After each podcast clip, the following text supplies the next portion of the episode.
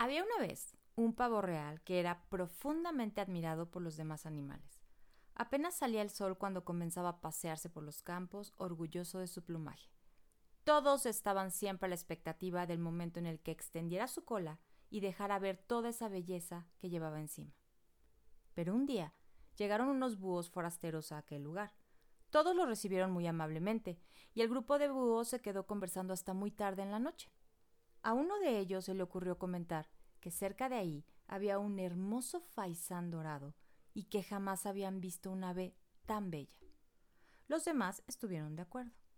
El pavo real, que estaba escuchando la conversación, no podía creerlo. Seguro tenía varios defectos, pensó, y nadie más los ha visto. A la mañana siguiente fue a buscar al tal faisán, porque quería verlo con sus propios ojos. Se perdió en el bosque y nunca más se supo del pavo real. Moraleja. Quien siente envidia piensa que el mérito de los demás rebaja el suyo. Mujer, psicóloga, esposa, mamá, amiga, emocional, sensible, todo al mismo tiempo y todo en esta vida. Yo soy Vi Morales. Todo lo que soy y voy descubriendo de mí me enseña cómo amar el caos. Bienvenidas a un episodio más de Amando el Caos, un episodio más y el último episodio de esta primer temporada. No saben lo feliz que estoy con la respuesta de Amando el Caos y hemos formado una comunidad de amigas súper, súper lindas. Estoy sumamente agradecida con todas ustedes. Y como ya tenemos toda la confianza y porque además ustedes nos lo pidieron, como último episodio, hoy vamos a platicar acerca de la envidia. Yo soy Vi Morales y yo he sentido envidia y estoy casi segura que tú que me estás escuchando ahorita también has sentido envidia, pero también hemos sentido que alguien nos envidia y nos copia, incluso que nos hace hasta un poquito de daño. ¿Para qué quieres enemigos si a veces los amigos cumplen con esa función, no? Pero bueno, tampoco me puedes decir que es envidia de la buena, porque la verdad es que yo pienso que esa no existe. ¿O sí? La envidia es envidia, ¿no? Y hoy lo vamos a platicar todo. Desde siempre la envidia incluso es parte de uno de los pecados capitales, porque se asocia como a la codicia. Y fuera del ámbito religioso, también los relatos históricos desde la Edad Media están repletos de asesinatos que nacen desde la envidia por la posición del poder que, ocupaba determinada persona. Sin irnos tan lejos en el tiempo y sin hablar de religión, la envidia es uno de esos sentimientos que que siempre está de invitado en esas cenas a las que vemos a nuestras amigas que hace mucho tiempo no veías, o está en la escuela con las calificaciones que tienen los demás, o con el que se puso hoy fulanita, o qué has logrado tú y yo no. Teniendo en cuenta todo este panorama, ¿qué es entonces esa tan zona de envidia sana que dicen por ahí? ¿Realmente tiene sentido ese término? ¿De verdad puede existir un fenómeno de envidia que no produzca dolor o que produzca menos o que incluso pueda parecer positivo?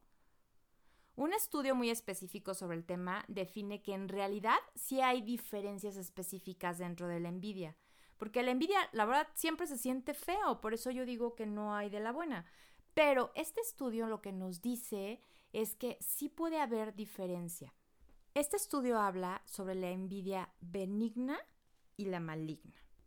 Cuando la envidia es de la mala o la maligna, aparece la codicia de por medio. Son esas personas que sí les da alegría, pero cuando se imaginan que la persona o el objeto de su envidia le sucede algo negativo o deja de tener lo que nosotros les estamos envidiando. Sin embargo, quienes sienten realmente una envidia sana no muestran ese patrón. O sea, si sienten envidia y si desean algo que tiene la otra persona, sin embargo no sienten maldad hacia la otra persona. Este estudio hace esa diferencia cuando hay maldad en la gente y cuando no hay, pero al final de cuentas sigue siendo envidia. Entonces, si nosotros tenemos puestos los lentes de la envidia y si vamos a tener envidia, pues es mejor que sea de esta eh, envidia que es benigna, pero eso no significa que sea buena. Por eso te decía desde un principio, la envidia es envidia y la envidia como sentimiento se siente bastante feo. Pero aunque se sienta feo y no sea positivo, es una realidad que todas la sentimos. Y lo peor del caso es que de alguna manera la envidia podría secuestrar tu atención fijándolo en aquello que te falta, en vez de que te concentres o veas lo que sí tienes. Entonces, ¿qué podemos hacer? Vamos a tratar de que, obviamente, de que la envidia no sea maligna y que le deseemos el mal a otra persona. Entonces, empecemos porque no le deseamos el mal a nadie. Entonces, la podemos convertir en un elemento de motivación para identificar un deseo que hasta ahora a lo mejor no teníamos considerado. De hecho, esa es una de las razones por las que yo opino que la envidia pues no se ha extinguido, porque además las mujeres vaya que tenemos el gen de la envidia bien arraigado. Yo te podría platicar de dos razones del por qué la envidia sigue y sigue con el pasar de los tiempos. Primero, una de las motivaciones más poderosas yo creo que tiene que ver con la envidia. Por eso te decía, vamos a transformarlo en una motivación. Porque la envidia tiene la, la utilidad de marcar esos objetivos o propósitos con un marcador fosforescente sobre la realidad y siempre va a resaltar aquello que deseamos en la otra persona.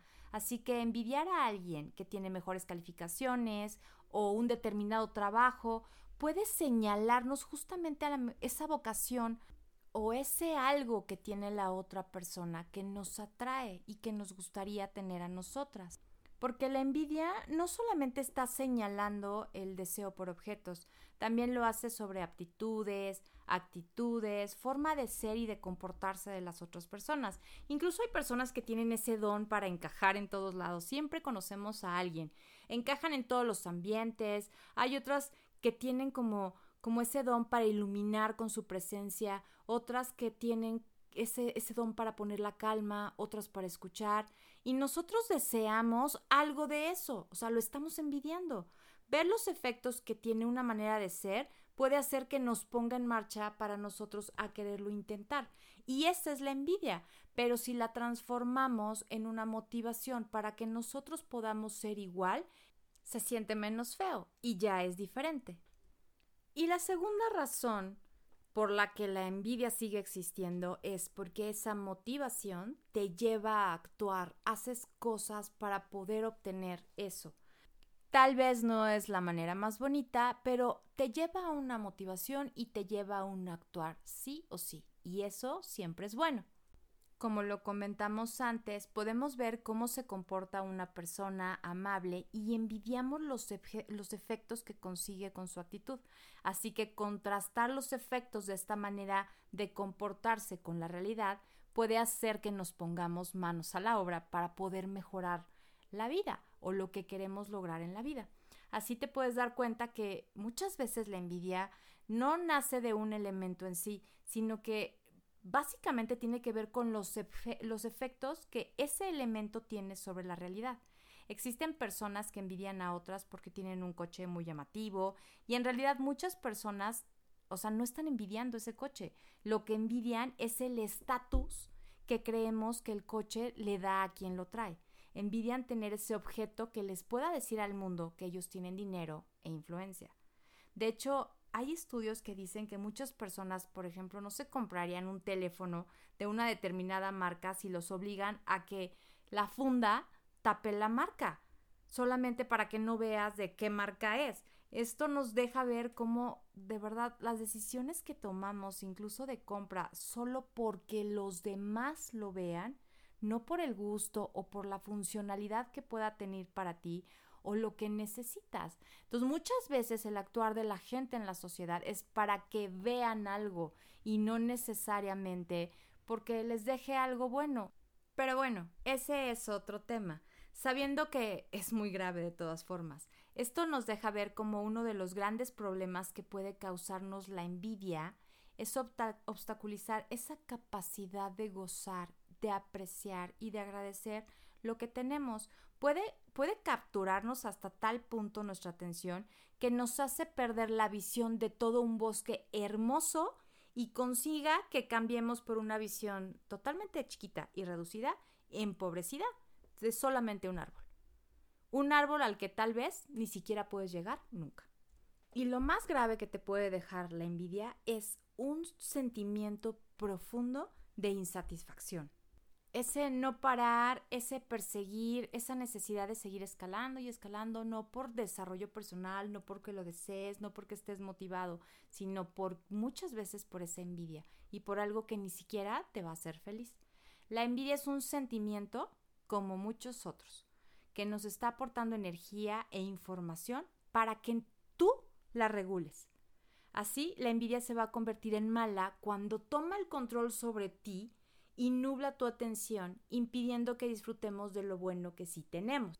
La envidia es básicamente la falta de apreciación por lo que sí tenemos. Esto es algo muy personal de lo que yo creo. Yo pienso que la envidia es el tener envidia para otras personas es creer realmente que el creador o Dios o la luz o aquello en lo que tú creas no sabe lo que está haciendo. Yo pienso que la envidia es el principal destructor de la alegría. Y ya en sí mismo la envidia es tu propio castigo, porque realmente se siente horrible estar envidiando a alguien.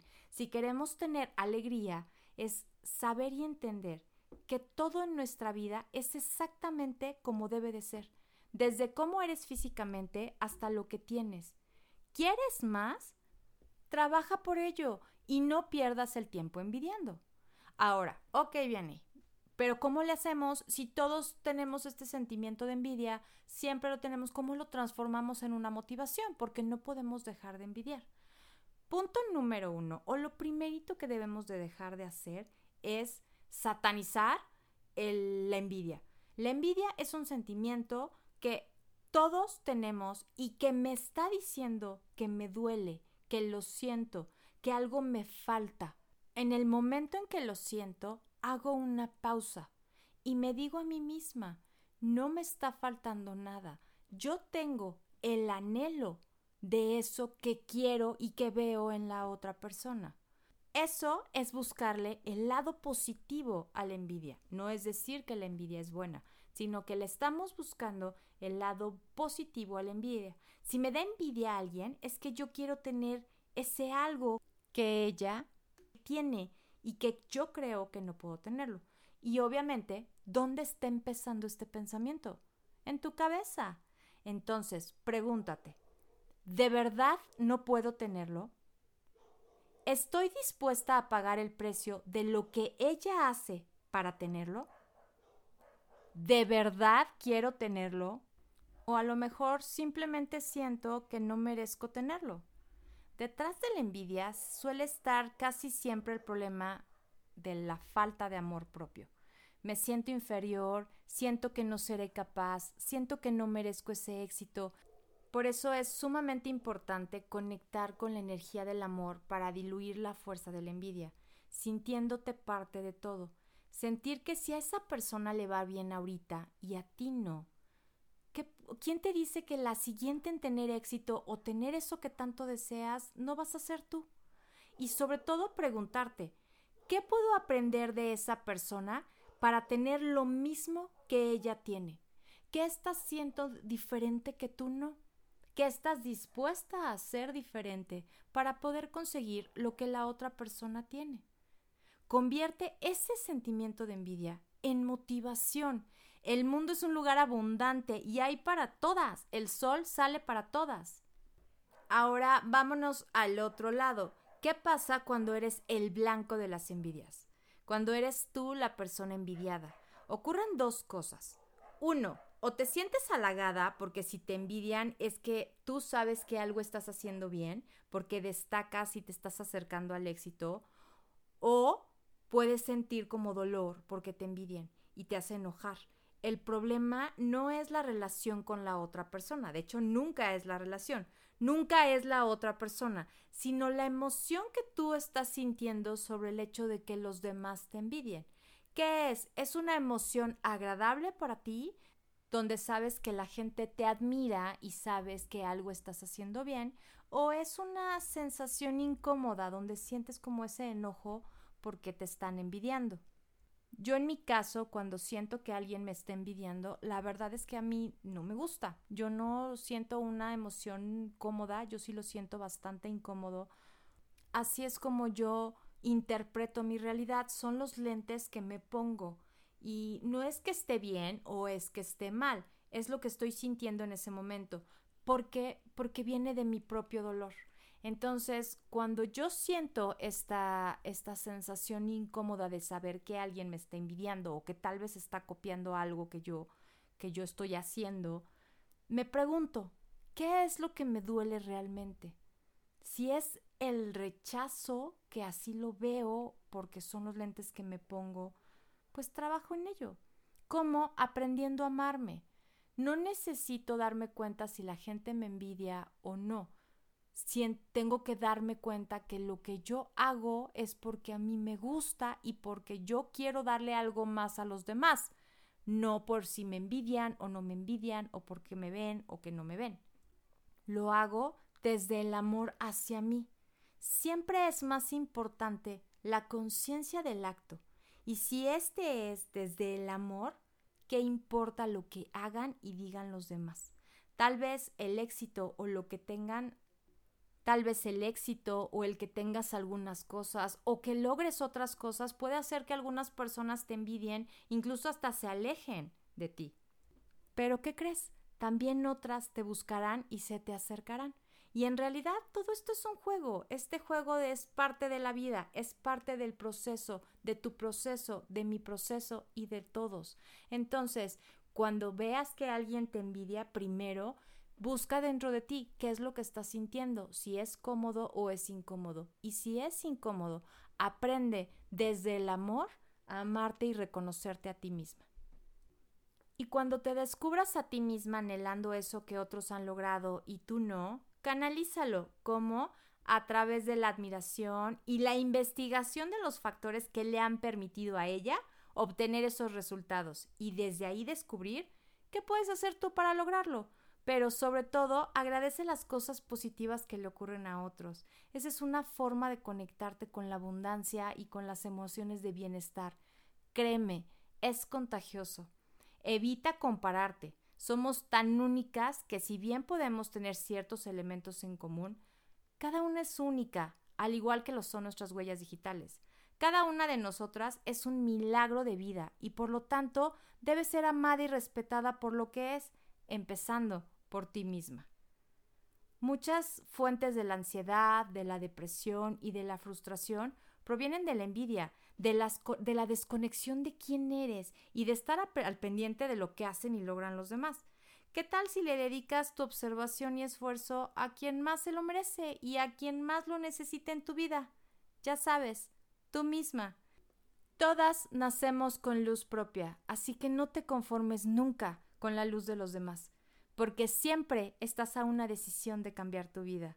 Y ahora, ¿qué te parece si me cuentas si alguna vez sentiste envidia, qué hiciste con ella, o tal vez al contrario, te sentiste envidiada?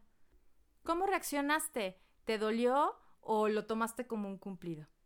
Te agradecería mucho que compartas esta información y así le podemos llegar a muchas, muchas mujeres. También te quiero agradecer nuevamente por compartir un ratito de tu tiempo para escucharme y de corazón deseo que te ayude en lo que estás necesitando hoy.